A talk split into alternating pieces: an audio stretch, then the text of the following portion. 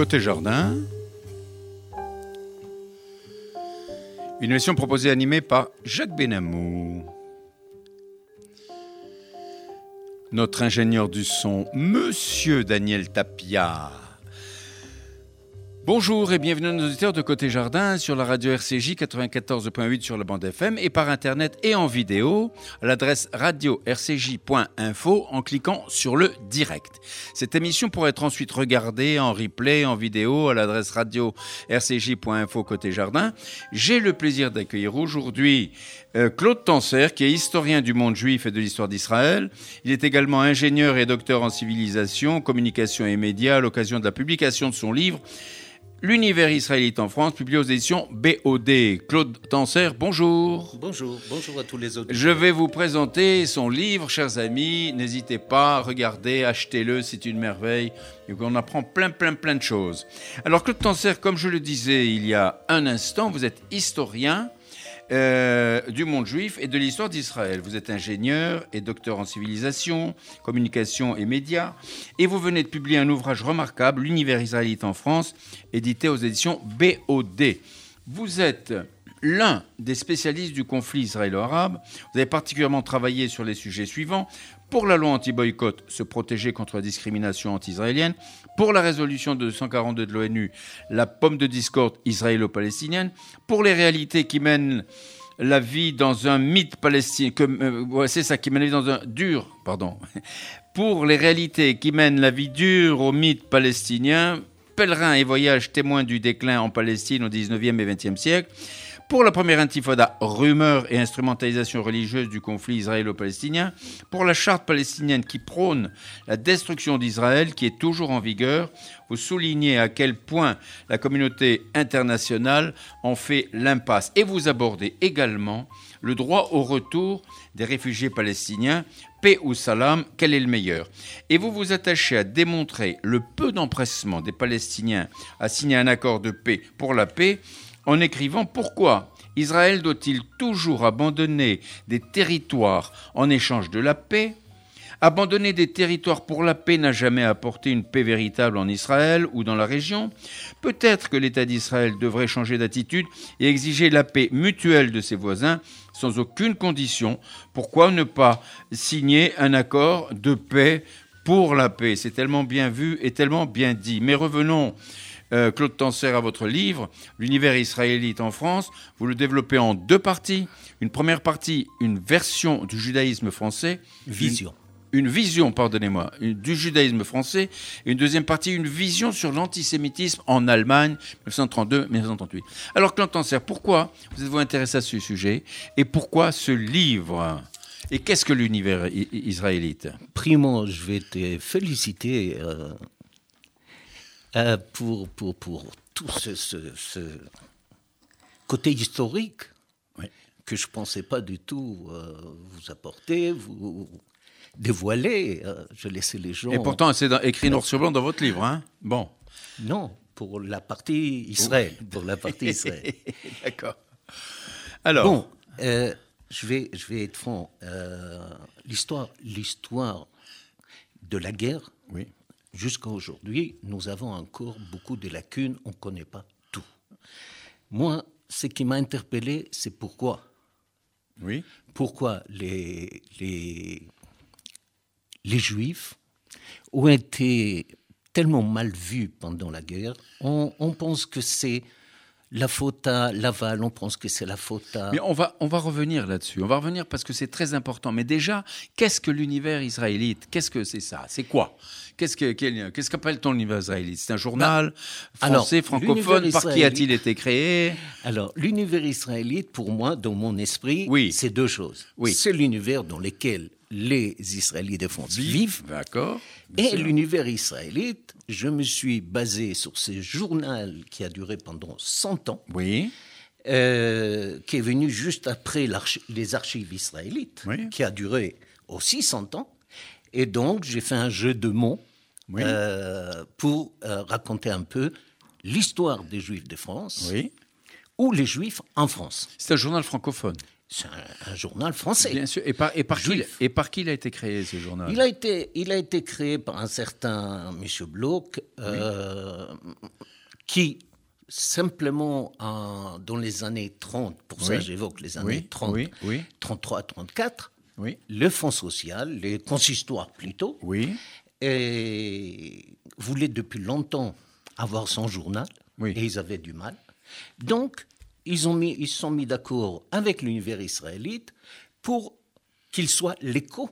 C'est ça, l'organe, l'organe représentatif euh, de la presse. Alors, et alors, vous rappelez dans votre avant-propos que dans les années 1930, la communauté juive de France comptait environ 200 000 personnes émancipées et devenues des citoyens comme les autres depuis la Révolution, depuis 1791. Alors, comment vivait cette communauté dans les années 30 euh, Alors, il faut, dire, il faut dire que cette communauté euh, était plutôt bourgeoise. Oui. C'était une bourgeoisie. Oui.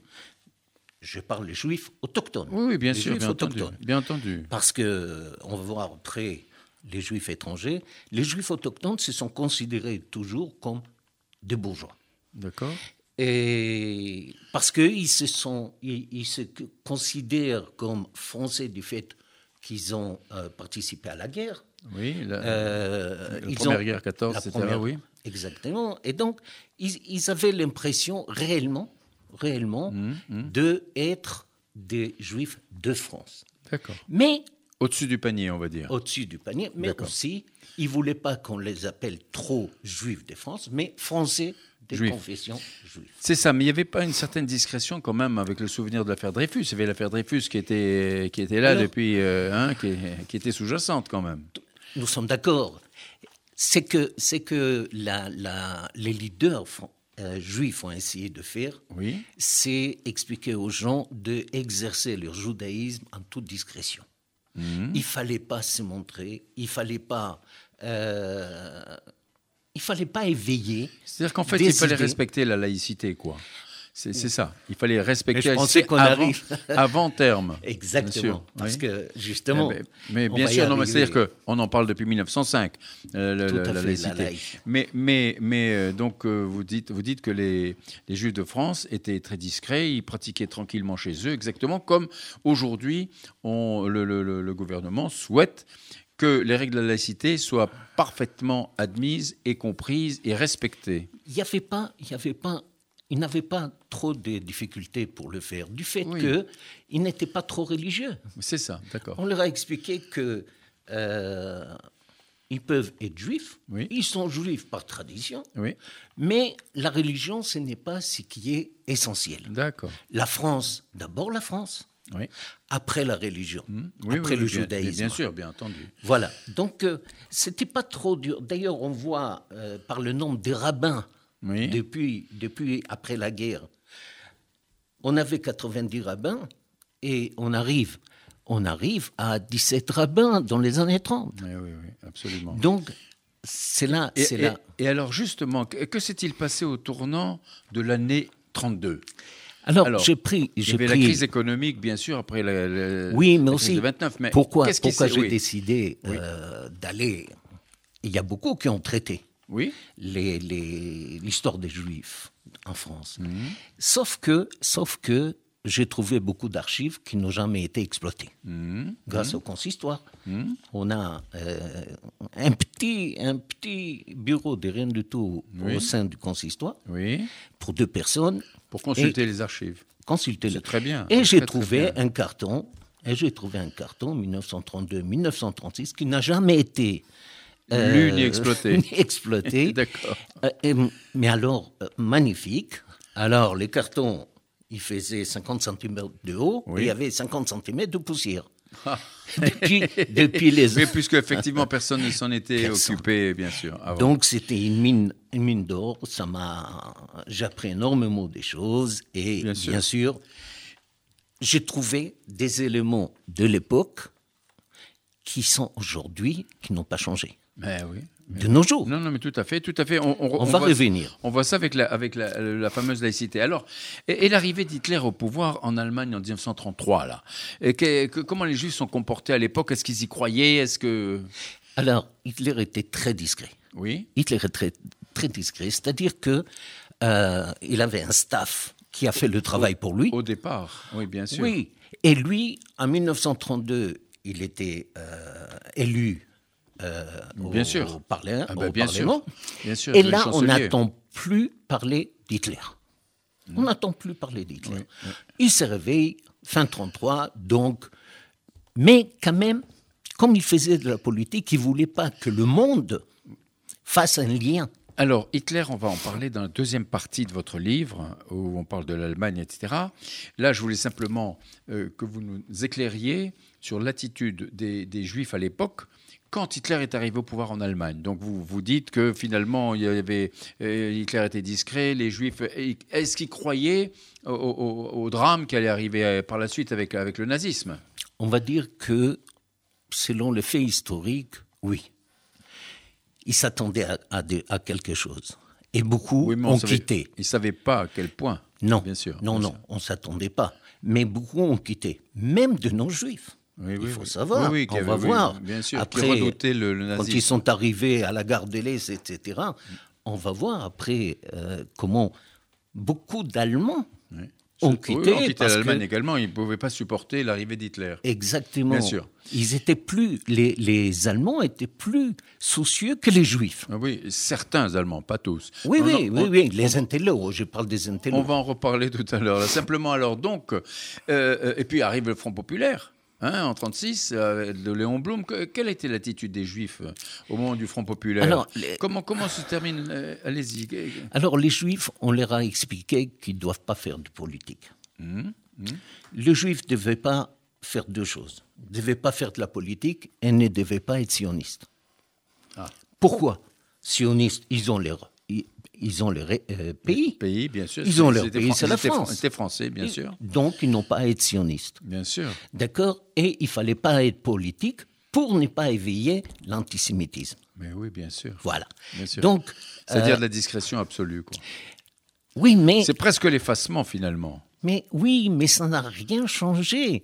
Les antisémites étaient toujours antisémites parce que l'antisémitisme se réveille toujours quand quelque chose va mal, Ben oui. surtout économiquement, d'accord, en France. C'est le Et en bouc- France, le bouc émissaire. émissaire. On est- Et en France, avec la crise de 29, qui a commencé aux États-Unis, il arrive, cette crise arrive en France en 1931, 32 seulement. Mm, Vous voyez, donc, euh, on ne la sent pas tout de suite parce que la France avait quand même des réserves économiques suffisamment.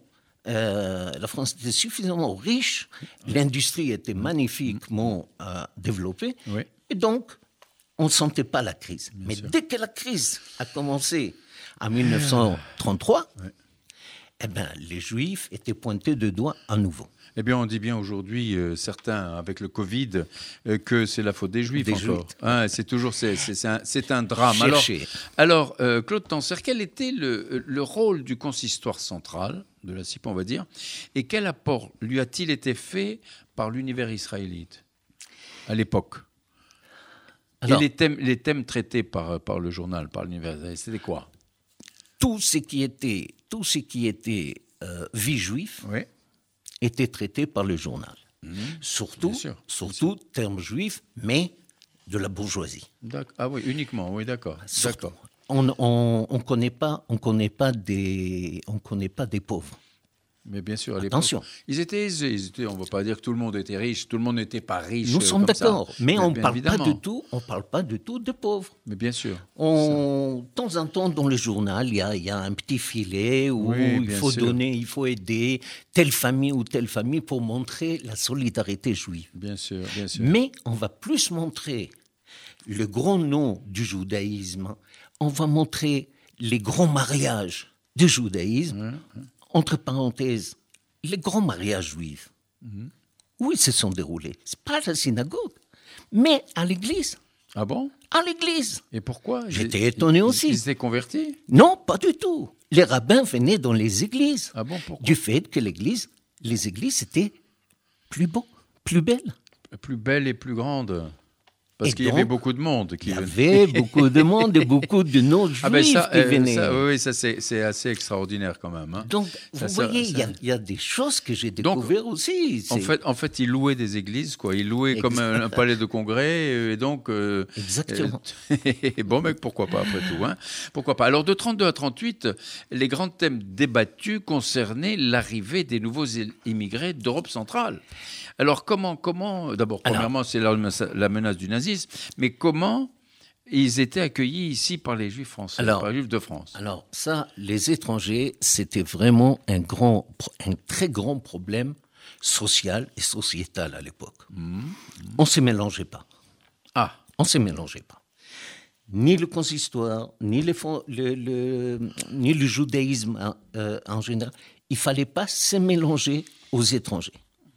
Les étrangers n'étaient pas du même niveau social. Eh oui.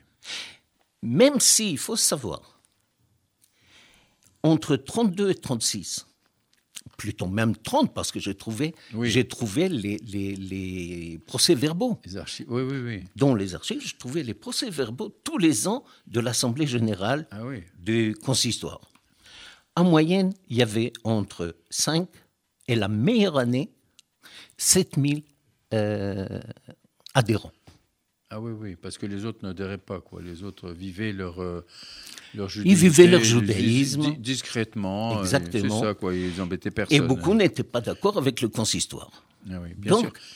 donc, le problème des étrangers, c'était incroyable. Du fait que les étrangers réussissaient différemment, à l'époque, ce qui était important, Les étrangers, vous parlez des immigrés juifs, Des ça immigrés, On bien a sûr. bien entendu, les étrangers, Mais on les appelait, juifs. exactement, on les appelait les juifs étrangers. Oui, c'est ça, tout à fait. Tout Vous à fait, tout à fait. Et donc, ces juifs étrangers et- se sont organisés entre eux également. Mm, Donc, il y a, à l'époque, la mode, c'était c'est à celui qui crée le plus d'associations d'aide. C'est ça. ça. Alors, c'est pas toujours aide aux pauvres, c'est entraide. entraide. D'accord, d'accord, oui. tout à fait. Et donc, les, les juifs d'origine étrangère Mm. avaient pratiquement 80 associations. Et les juifs autochtones, je ne vais pas même dire combien parce que c'est insignifiant. Bien sûr. Alors, l'univers israélite rendait euh, fréquemment hommage aux grands hommes qui ont fait beaucoup pour la France et pour la République. Euh, Vous avez quelques noms Juifs, là Ben, des bien, Juifs. bien évidemment, c'est euh, à, à eux que, que je pense. hein. Alors, je vais être un peu. que- que- quelques noms, mais quelques noms. euh, Ne- vous allez. Necker, euh, Lyon-Camp, oui, vous- Louis il faudrait que je regarde la liste parce que moi, Oui. le nom, je ne me Bah, rappelle euh, pas euh, toujours. Écoutez, je, je- je crois avoir noté quelques noms. Vous parlez de Jacques Lyon, Charles Lyon-Camp, Louis Bert, Maurice Bloch, Eugène Exact. Dreyfus et bien d'autres, bien évidemment. Alors, il y avait, il y avait C'est des- que, pardon, Oui, je vous en prie. c'était vachement important d'avoir des noms qui sortent du lot. Parce qu'ils se sont identifiés, les Juifs se sont identifiés, et si ces gens-là étaient respectueux, les Juifs se sont sentis aussi respectueux. Bien sûr. Vous voyez? sûr, Bien sûr. Donc, donc c'est, c'est tout ce qui est au niveau de la bourgeoisie, oui. les, les symboles de la bourgeoisie, les Juifs l'ont adopté. Ah oui, tout à fait. Tout à fait. Alors, il y avait quand même également d'éminentes personnalités de la médecine, De la et médecine, du barreau. Alors, sûr. vous citez Marcel Kahn, fils de Salomon Kahn, qui était grand rabbin de Nîmes. Vous citez le professeur Arnold Netter, dont une rue de Paris porte le nom, bien sûr. Le docteur Zadok Kahn, ainsi que des intellectuels au sommet de leur carrière et de leur honneur. Euh, comme par exemple Salomon Reinhardt, qui était membre de l'Académie des belles-lettres. Mais, c'est une très grande famille, les Reinhardt. Et le, euh, et- et le professeur Henri Mayer. Henri Mayer. Bien sûr. Ce sont des très grands noms, Hmm. euh, connus, du monde de la médecine, connus du monde des- de tous les intellos. Du monde entier du aussi. monde entier. Et étaient très respectueux à l'époque, Oui, par les Français oui, et par les Juifs. oui, bien sûr. C'est-à-dire Ils que étaient respectés. étaient très respectés. on- ils avaient leur place dans tous les colloques. euh, on- C'est ça, bien entendu. Il n'y avait pas, il y avait pas d'ostracisme. Non, non, non. Voilà, puisqu'ils se tenaient discrètement, malgré l'affaire Dreyfus, tout ça. Oui, mais à Elle- partir elle- de l'affaire Dreyfus, il faut savoir que l'affaire Dreyfus s'est calmée. s'est calmé bien dans les années 20. bien sûr, bien après sûr. la guerre, après la guerre, on n'entend plus trop parler de l'affaire Dreyfus. Sinon, c'est c'est les Après la Juifs qui les- Première Guerre, Après la première guerre, Bien bien, sûr, bien sûr. Euh, Comme je traite le- les années 32-36, Oui, donc oui, je oui, on parle est de la, on est- on est bien de- d'accord. de On la est première guerre. Donc l'affaire Dreyfus se calme. Et d'ailleurs, même les Juifs et le consistoire ont tout, ont, ont tout fait pour calmer, pour qu'on ne parle pas de l'affaire Dreyfus. Bien sûr, mais bien sûr. Et qu'on ne parle pas des mouvements antisémites. Oui, bien sûr. Mais bien sûr. Jusqu'au moment où ça touche directement Léon Blum, Mais oui, bien sûr, bien sûr. en 1936. Ouais. Avec tout ce qu'il a fait pour la France, avec ses idées, avec sa force, son dynamisme, un an et demi après, c'est l'antisémitisme qui l'a mis d'or. Eh oui, eh oui, eh oui. Et puis c'est C'est malheureux, mais, Mais oui. Alors, euh, vous, vous évoquez ég- également les, les- les grandes figures du judaïsme à l'époque.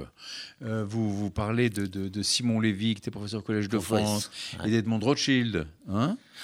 On ne va pas le présenter. eh ben, oui, bien, bien évidemment. Et... Robert et Edmond. Mais alors, euh, Edmond était, Edmond était le, le président de, Oui.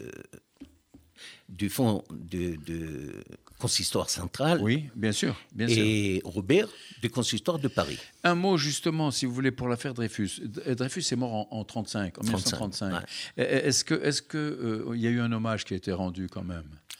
Euh, Le journal ne parle pas, le journal ne parle pas trop. Il parle pas de ça. C'est, oui. c'est, il parle, il dit, Oui. euh, il rappelle l'affaire. Simplement, sans plus, Voilà, c'est pas le grand hommage qu'on aurait pu euh, s'attendre. auquel on aurait pu s'attendre. Vous Oh. avez tout à fait raison. Exact.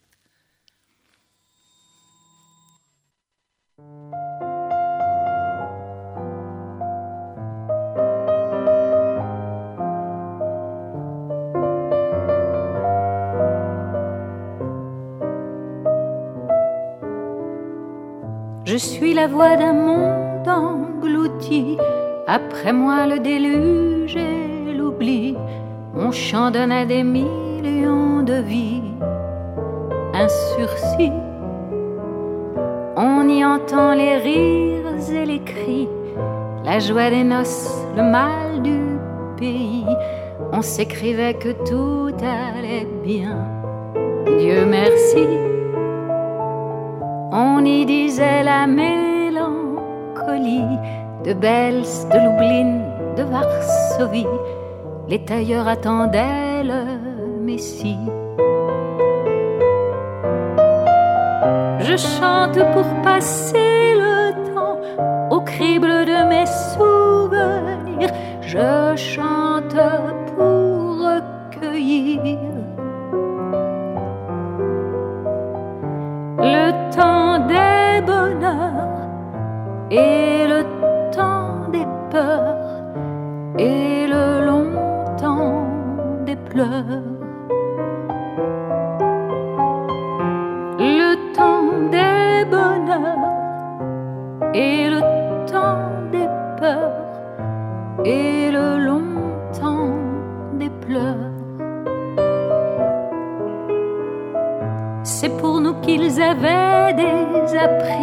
les mots du Steidl qu'ils avaient fui, que l'on rougissait de prononcer à Paris.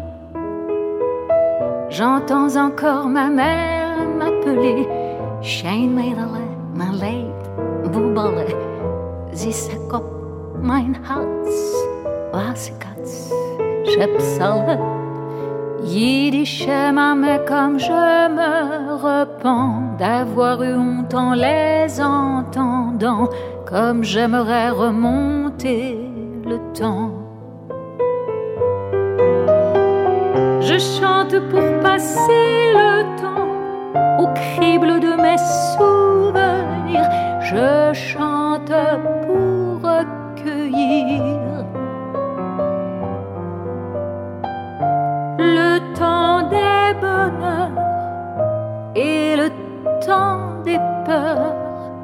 et le long temps des pleurs.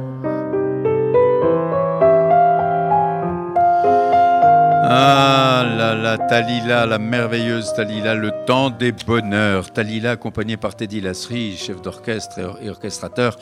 Formidable couple euh, qui nous offre ce temps des bonheurs, qui nous offre cette si jolie musique. Merci beaucoup. Vous êtes à l'écoute de RCJ 94 minutes sur la bande FM en votre compagnie Jacques Benamou et côté jardin. J'ai l'immense plaisir d'accueillir aujourd'hui Claude Tanser, qui est spécialiste euh, du, historien du monde juif et de l'histoire d'Israël, à, propos de la parution de son livre, L'univers israélite en France, que je vous montre et que je vous recommande de lire, qui est absolument passionnant, qui est tout à fait intéressant. Alors, Claude Tanser, bon, euh, parlons, reparlons encore un peu du portrait de la population juive de France dans les années 30.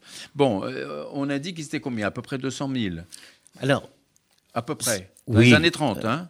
Oui, 150 à 200 000. Oui, oui, oui. Mais il faut, il faut, il faut savoir que en 1874, oui. la France a interdit de porter pendant les... les euh, Aide-moi. Les quoi?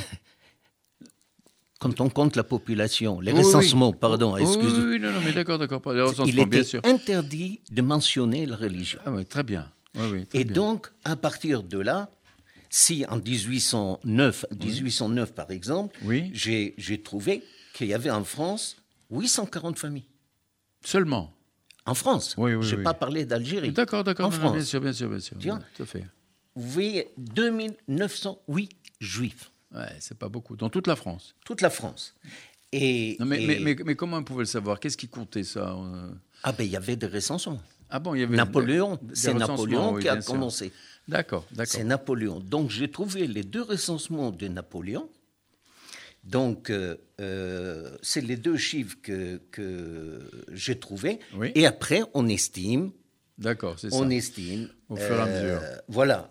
On a trouvé que fin 1800, on est il y avait 24 à 40 000. Donc, c'est une fourchette. C'est une fourchette un peu trop, trop large. Euh, là, en tout cas, dans les années 30, en tout cas, ils étaient environ, ils ont, environ 200 euh, 000. Mais est-ce qu'ils étaient, ils étaient pratiquants? Non. On en a déjà parlé tout à l'heure. On a déjà un petit mot là. Hein. Il n'y avait pas beaucoup qui étaient pratiquants. Ils n'allaient pas à la synagogue. D'accord. Alors, euh, il y avait des circoncisions. Ça, oui, il n'y a pas de ben, C'est ça, c'est ça. Les bar mitzvahs. C'est ça. Les mariages faisaient euh, de façon religieuse aussi. Oui, mais les mariages. Indépendamment de, la fiesta qui allait avec, bien sûr. Hein. Alors c'était extraordinaire parce que les mariages, il fallait voir, il fallait voir les, les faire part. Oui, ah les bah faire part. J'imagine. Alors les faire part, ça a commencé par le père du mari, du mari ou le père de la mariée. Oui ingénieur de pont et chaussée, ça, il grand, tout, son pédigré. Tout les pédigrés, c'était le plus important. mérite national, euh, la, médaille en chocolat, de machin, etc. D'accord. Mais c'est extraordinaire ah de voir des pavés dans le journal, des pavés. Carrément. Carrément. Pour un, pour un faire part de mariage. Ah oui. C'est extraordinaire. Mais, mais ce n'est pas que les juifs qui sont invités. La majorité n'était pas juif en bien plus. Sûr, bah, il y avait des amis, ils vivaient au milieu d'une de, de, de, population française, etc. Bien pour sûr, assimilés pratiquement. C'est ça. Voilà, c'était, c'était un peu le message. C'est de s'assimiler pour ne pas se faire remarquer. Ouais, c'est ça. Mais en fait, euh, euh, la plupart n'étaient pas pratiquants, comme, comme vous venez de le dire. Mais ils se considéraient euh, comme des Israélites français ou des Français israélites ou des Français de confession juive. Alors, D'abord, le mot juif n'existait pas. Pas israélite. Exactement. Et c'est ça. Le mot juif n'existe pas. enfin, il existait bien sûr, mais, mais, mais pas, pas, à ce moment-là, bien sûr. Alors, euh, comme comme il y a un rabbin qui a expliqué, dans, dans la Bible, le mot juif n'existe pas. Mais oui, Donc, il y a les, les, les, les mots Israël L'Ebné Israël, donc. Oui, mais Israël n'existait pas en 1930. Non, mais C'était la Bible, Israël dans la Bible. tout à fait, les enfants d'Israël. Donc, d'où ils ont pris le terme israélite. Tout à fait, tout à fait, tout à fait. Alors, euh, ils vivaient où? La plupart du temps Alors, ils vivaient pas qu'à Paris, ils vivaient un peu partout dans toute la France, non? Disons que la, la grande majorité des Juifs étaient à Paris. D'accord. La grande majorité. Oui, oui. Il y avait, il y avait un peu partout en France, hmm. mais pour les Juifs, ce n'était pas euh, une, une grande réussite de vivre, euh, je sais pas, à Brest ou, ou ailleurs. C'est ça, non, il fallait qu'il soit à Paris, quoi. Il fallait que ce soit Paris. Que même, même les Juifs d'Alsace-Lorraine sont venus à Paris. Il y a 20 000 qui sont venus s'installer à Paris. Ah oui, d'accord. Mais ceux-là n'ont pas été rejetés. Pas du tout. C'est Oui, des Français. Et- La, la guerre qu'on avait, c'était que entre les Juifs autochtones et les Juifs d'origine étrangère. Mhm, C'était pas, c'était pas compatible. eh oui, bien sûr. Tout Alors, il y avait, il y avait pas, simplement. que, pas compatible dans l'esprit des gens, c'est tout. Non, non. Il n'y avait dans pas d'incompatibilité, mais non, bien non, sûr. non, dans l'esprit. Euh, il, il faisait la nuance. Oui. Il fallait faire la nuance. France et ailleurs. Voilà. D'accord. Il fallait pas mélanger. D'accord. Est-ce qu'il y avait euh, spécifiquement des quartiers juifs à Paris? Oui. Oui, par Beaucoup, beaucoup ont habité le, de- le 16e, 17e, Le Marais. le Marais. Oui. Et le Marais n'était pas encore le, le grand, euh, euh, la grande symbolique Oui. du judaïsme. Ça, c'était plus, comme le 13e arrondissement, c'était plus les juifs étrangers. Ah, d'accord. Les, les tailleurs, tous les, les cordonniers, ces gens-là, les restaurateurs, C'était des juifs qui n'étaient pas originaires de France, c'est ce que vous voulez dire. c'est ça. D'accord. Mais. Mais on les a appelés, comme le journal l'appelle, les juifs étrangers. Pour ça, je prends les termes du, du, du, journal. oui, oui, hein. oui, bien sûr, c'est quand même un peu, quand même un peu, un peu étonnant, presque choquant. Ouais. Et alors, euh, comment les Juifs étaient-ils répartis dans le reste de la France? Il y avait Paris, et puis après, il y avait quoi? Il y avait, Il y avait toujours l'Alsace-Lorraine bien sûr, bien sûr, et il y avait, euh, disons, Marseille, Marseille, le, parce le- que le sud de la le France. sud de la France, Oui. du fait que des Algériens ont commencé à venir en France. Oui, oui. Mais ça, c'était les étrangers. Eh oui, puisque comme, comme Non, vous dites. ils étaient français. Oui, mais ceux qui venaient d'Algérie. Ils étaient français. Non, mais on est bien d'accord. Mais simplement, euh, quand vous dites que le, pour les, les, les, les, les Juifs originaires de France, nés en France, euh, vraiment... Autochtones, au- voilà. autochtones, pour eux, les gens qui venaient de l'extérieur, c'était quand même des étrangers. Oui, oui, au début, Enfin, oui. Mais on a l'exemple de Walid, par exemple, de, de- un grand intellectuel, professeur d'université, Oui. etc., Oui. qui a ouvert un peu, qui a ouvert un peu la voie de l'intellect pour qu'on accepte les Juifs algériens comme autochtones. bien sûr. Ils avaient beaucoup de mal à l'accepter. Oui, ben c'est ça. Lui, il était pionnier. Il était le pionnier qui a. Il est rentré au consistoire. Il était membre de, de, de, de la commission et, du consistoire. Et donc, il s'est battu pour qu'on reconnaisse tous ces, tous ces docteurs, tous ces grands noms de la médecine, de Eh l'int- bien, justement, etc. justement, vous évoquez les séfarades, les juifs séfarades, en rajoutant qu'ils étaient les oubliés du judaïsme, Du judaïsme, français. ouais. Et pourquoi ils étaient oubliés? Bah, Et pourtant, ils étaient pratiquants, peut-être même un peu plus pratiquants que les autochtones, non? Oui, mais, La plupart, non? mais à l'époque, on ne parle pas de la religion. Ah oui, carrément. On ne parle pas de la religion. Vous, vous prenez le journal, rarement on parle de la religion. Parce que on est français. On est israélite de France. On est français de confession israélite, mais on est des Français. Mais oui. On a mis toujours, dans les années 30, on sent ce besoin, mais je l'ai vu, je l'ai, je l'ai observé aussi avant 1900 oui. que la religion n'était pas les- le souci français. Oui, oui, bien sûr. Pour les autochtones, je parle. Pour les autochtones. Tout à fait. Les juifs d'Europe centrale, de, de- eux, ils étaient plus religieux. Parce que avant de venir, Eh oui. ils étaient déjà religieux, de famille, etc.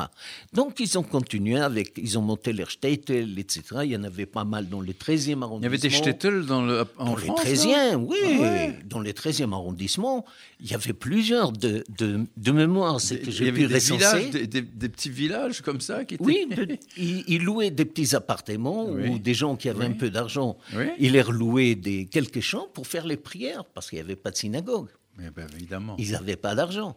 Donc, ils appelaient ça les des, des petites euh, pièces qu'ils louaient et les gens venaient pour les fêtes. euh, mais plutôt C'était extraordinaire quand même. C'était courageux. C'était. Ah oui, ils étaient très. C'était une façon pour eux de protéger leur peau en quelque sorte. Hein. Ah surtout. Ben, bien sûr. Surtout. Alors comment euh, sociologiquement se répartissaient les Juifs sur le territoire français? Quelles étaient leurs activités? Qu'est-ce qu'ils avaient Il y avait des, quoi, des chefs d'entreprise, il y avait des commerçants, des artisans? surtout, il n'y avait pas beaucoup de commerçants. Ah ou alors des très grands. Ah bon? Oui. Euh, il n'y avait pas, c'était pas, c'était pas ce qui était les, les les plus attractifs. Ce que les Juifs cherchaient, c'était d'être reconnus. D'être reconnus, de, de, faire des études, d'avoir des grands diplômes, d'accord, professeur d'université. Profession libérale. Euh, oui, oui, médecin, professeur d'université, des, grands commis, en fin de compte, et de rentrer dans euh, la politique. Voilà, c'est ça. Est-ce qu'il y avait beaucoup de juifs dans les grands corps de l'État, par exemple? Dans la haute administration, etc. Énormément, il n'arrêtait pas de le mentionner. Ah Surtout dans les mariages, ça m'a fait bah, marrer. Hein, ça m'a fait marrer. et, et, c'est vrai que euh, ça, ça, ça, change. On ne comprend pas au début, c'est choquant au début quand on découvre. Moi, quand j'ai découvert toute cette ambiance, j'ai dit, je vis où? C'est quoi cette, euh, cette France-là? Je connaissais pas, et beaucoup, beaucoup autour de moi ne connaissaient pas cette, euh, cette ambiance des Juifs où chacun voulait être plus haut et meilleur que l'autre. Ah, c'est extraordinaire. Vous voyez C'est ça. Il y avait une, une compétition, au niveau intellectuel. Pour la qualité, etc. C'était vraiment pour la qualité, pour, ça. pour sortir de... de, de... Et se montrer. Euh, se montrer. Ah oui, vous pensez que c'était pour ça, se montrer? Oui, bah, moi, moi mon sentiment, mon sentiment, c'était pour se montrer, pas seulement au sein des, de la communauté juive. D'ailleurs, on ne parle pas de communauté, il faut faire attention. Hein. Eh ah on ne parle pas de communauté juive. Ah bon? Vous avez vu comment je l'ai appelé? J'avais du mal. Oui, oui, oui, tout à fait. Juif de France, euh, aux, Français, juifs plutôt. Pour ça, j'ai joué avec ces deux mots. Oui, bien sûr, bien sûr. Parce qu'on ne parle pas des communautés. Eh oui. Mais en fait, la, compétition qu'il y avait entre, entre les, les, juifs hein, différents, euh, c'était pour sortir de leurs conditions ou bien c'était réellement pour, vraiment pour euh, montrer ah qu'ils étaient à la hauteur C'était l'image, entre guillemets, l'image des marques de ces grosses familles juives. Chaque famille juive voulait être, euh, euh, voulait se montrer, se faire montrer mm, mm, mm. et être distingué. C'est ça.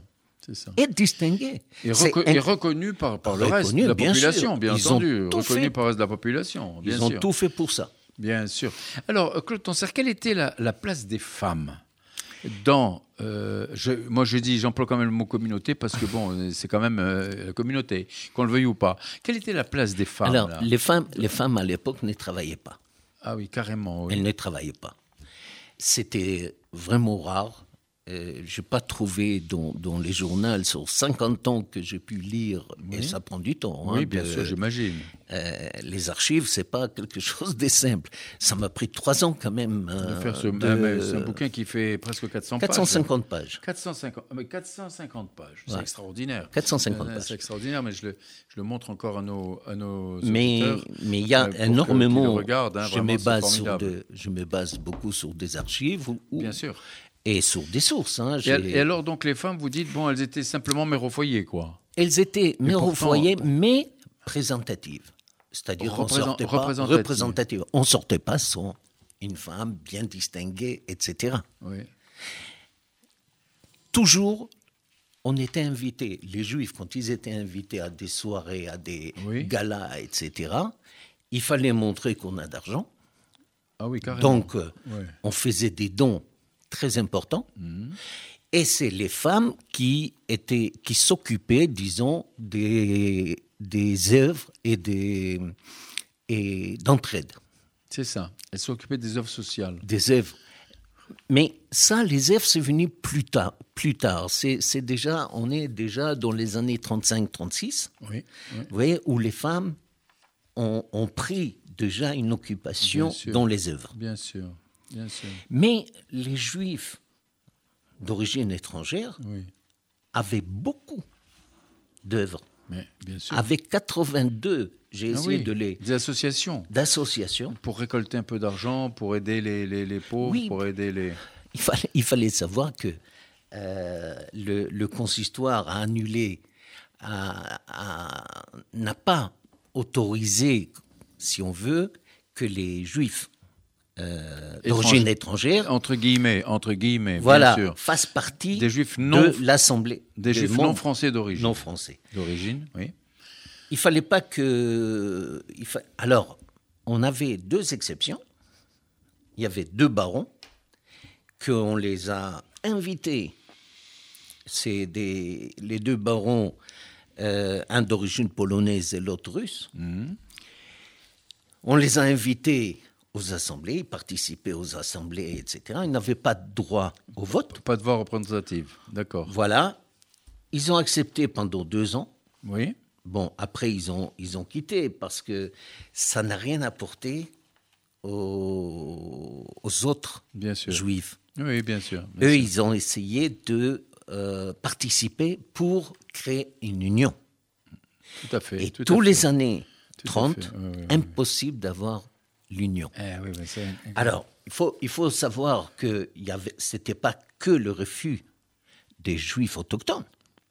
Il y avait aussi les juifs étrangers qui ne voulaient pas s'émêler. Ah oui, carrément. Ah oui, oui, oui, oui, oui. parce qu'ils sentaient peut-être une espèce d'hostilité à leur égard, etc. Exactement. Des réserves à leur égard. Donc ils se disaient, Surtout bon, on des nous prend pour des imbéciles, on nous prend pour ceci, pour cela. Je ne sais pas qu'est-ce qu'il y avait dans leur tête, Voilà. mais il y avait ces sentiments, Ouais. il y avait de ces sentiments que on a besoin d'eux, mais ils n'ont rien de retour. Absolument. Mais alors, euh, dans l'un de vos chapitres, euh, peut-être explique, ceci explique cela, vous évoquez le déclin du judaïsme de France. Est-ce que c'est pas euh, ce, ce- ce- cette non-cohésion, on va dire, qui est source du déclin du judaïsme français? Alors, alors et, et comment je, parle, je expliquer parle du déclin, mais que dans les années 30. Oui, bien entendu. Avant Mais- la guerre. Non, non, bien Avant sûr. la guerre. Nous sommes, nous sommes à cette époque, bien Voilà, entendu. avant la on n'a pas encore grandi. Je vais essayer de, de- de résumer parce que c'est oui, très oui. long. Mais oui, bien sûr. Euh, J'estime qu'il y avait un certain déclin du fait que les Juifs n'étaient pas assez solidaires. Mhm,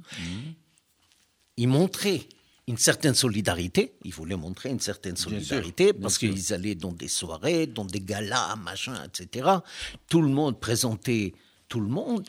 Oui. Et- Mais quand ils rentraient chez eux, chacun était seul.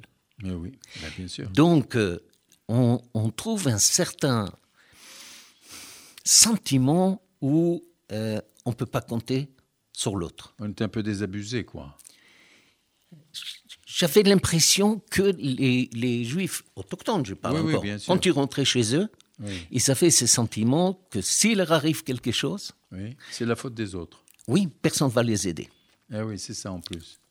Parmi les juifs. Oui, bien sûr, j'ai Parmi compris. les Juifs. Bien sûr. bien Il ne faut pas oublier que le, le, le consistoire était surtout géré avec l'argent des Rothschild. Hmm, Et Rothschild, à un certain moment, il en avait marre de verser de l'argent. Oui. Il a demandé aux autres d'investir aussi. Bien sûr, d'aider, D'aider, de contribuer. d'investir, de contribuer, d'apporter des, des bien sûr, adhérents. Bien sûr. Et non, pour ça, j'ai dit au début, le nombre d'adhérents du consistoire par rapport aux 200 000 juifs qu'on estime Oui. que- qu'on En est France, oui. c'est quoi 5 000 euh, ou 6 000 adhérents? Ah, c'est pas grand-chose. C'est pas grand-chose. euh, euh, Claude Tanser, mais alors, euh, quelle était l'attitude du judaïsme français face au sionisme? Il n'y avait pas encore la création d'État d'Israël, bien évidemment, mais quelle était l'attitude justement de ces juifs français face au sionisme? Eh bien, ça m'a déçu. Ça m'a déçu énormément. J'ai trouvé que les juifs français, en dehors des, des grands noms comme les Rothschild, Oui, hein, bien sûr, comme bien sûr, bien Edmond, sûr, le, bien le sûr, grand-père, etc. Mais géné- la généralité des juifs français, on les a tellement endoctrinés que ce sont des Français qui ne doivent pas faire de la politique, qui ne doivent pas euh, euh, être sionistes surtout. D'ailleurs. Oui, on voit jamais dans l'histoire Oui. d'Israël, de, du but d'Israël, Oui on voit pas un dehors de l'alliance qui a monté l'école agricul- d'agriculture à Mikvé Israël, on voit aucun juif pionnier, juif français, Mais bien sûr. aucun juif pionnier aller en Israël comme les Russes ils sont partis, etc. ben oui. Mais on peut le comprendre quand on a compris pendant des années l'endoctrinement qu'ils ont subi. C'est-à-dire que c'est important, le plus important, c'est d'être français. Il faut donner son sang à la France. C'est ça. Même des rabbins, les rabbins, euh, Sadok euh, Khan et euh, Jacob, euh, pareil, il a fait des prêches pour faire comprendre aux gens que leur sang appartient à la France. Mais bien sûr, Euh, c'était l'assimilation complète, Complète. totale, quoi. Exactement. A- a- absolument complète. Alors, euh, comment après l'affaire Dreyfus, l'antisémitisme s'est réveillé en France? Après, après, euh, et, après la mort de Dreyfus, en 1935, il y a eu quand même une résurgence de cet antisémitisme. Il y avait Que- toujours- Quel type d'antisémitisme c'était? Alors, il y avait, Est-ce qu'il y avait des agressions? Est-ce qu'il y avait des... j'appelle ça un antisémitisme des plumes et des, et des mots. Parce qu'il n'y avait pas réellement, il y avait pas réellement euh, des attaques Mm. anti, anti-juifs.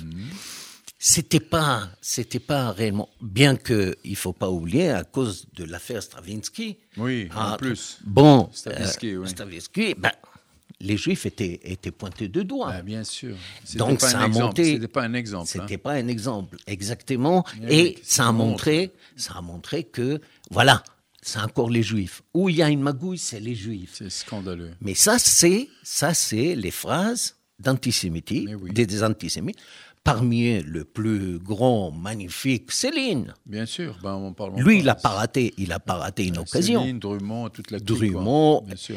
Et tous ces gens-là, en fin de compte, ils savaient bien utiliser la plume, les journaux, Oui, tout à fait. et Il savait Il savait faire, il savait monter faire la mousser, mayonnaise. Il savait faire mousser. Voilà. Mais est-ce qu'il y avait une déf- quelle défense y avait-il contre l'antisémitisme? Quelle défense? Il n'y avait aucune. Qu'est-ce qui, se passait? Comment on pouvait lutter à l'époque contre justement des écrits aussi tendancieux et aussi antisémites? On pouvait, on pouvait répondre par l'écrit.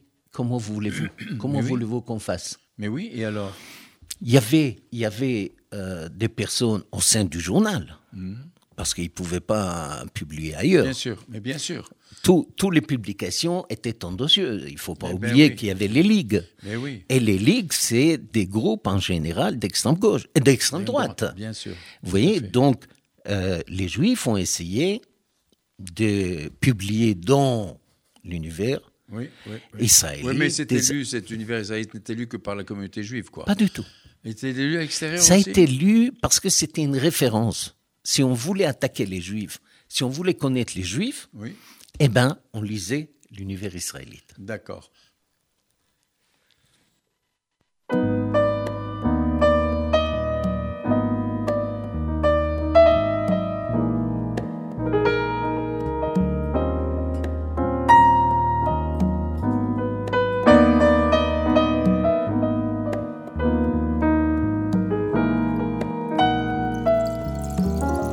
Spaziere ich auf a Gasse Kreue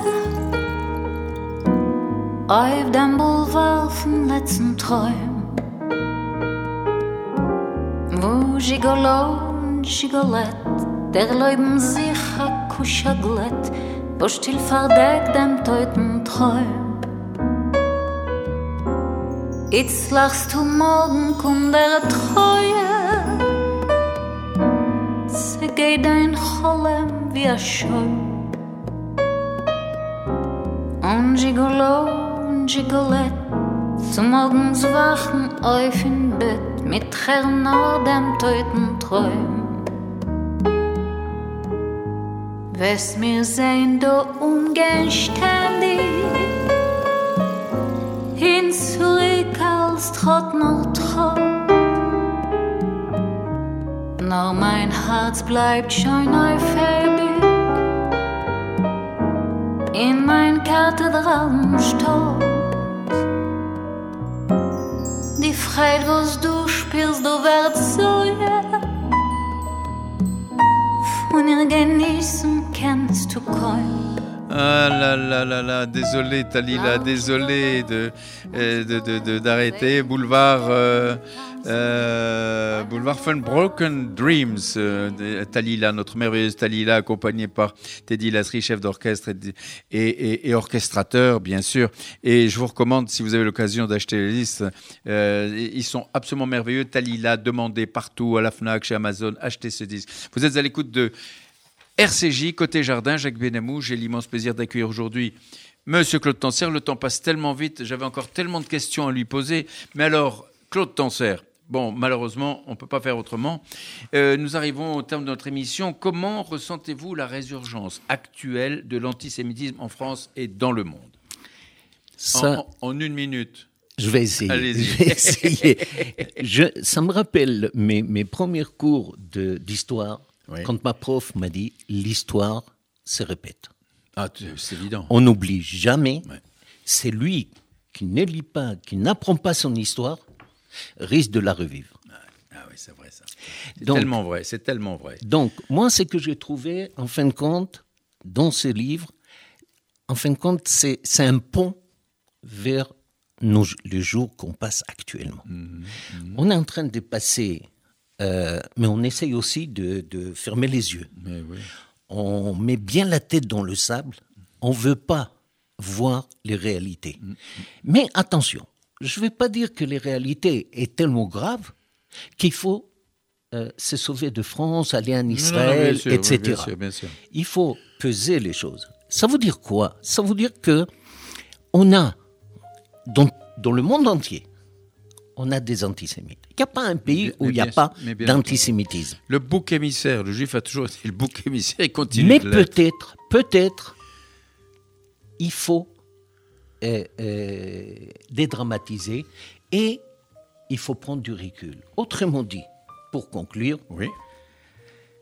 il faut penser que si on parle trop d'antisémitisme, on utilise trop ce mot, on, le banalise. On le banalise et on le nourrit. Et on les nourrit. Les autres aiment qu'on dise qu'il y a de l'antisémitisme. Parce qu'ils vont rajouter une couche. Donc, moi, je suggère d'arrêter d'utiliser pour un oui, pour un non le mot antisémitisme. Il y a des actions contre des juifs. Mhm. Pas contre les juifs, contre. des juifs. Et on a, de temps en temps, un acte antisémite grave. Mais pour que on le qualifie de grave, là, on va utiliser les termes antisémites. Eh bien, ce sera le mot de la fin. Claude Tancer, je vous remercie. Je vous rappelle que vous êtes euh, à l'écoute de euh, Radio RCJ 94.8 sur la bande FM, côté jardin, votre compagnie Jacques Benamou. J'ai eu l'immense plaisir d'accueillir aujourd'hui Monsieur Claude Tancer à l'occasion de la sortie de son livre L'univers israélite en France que je vous recommande. Au revoir.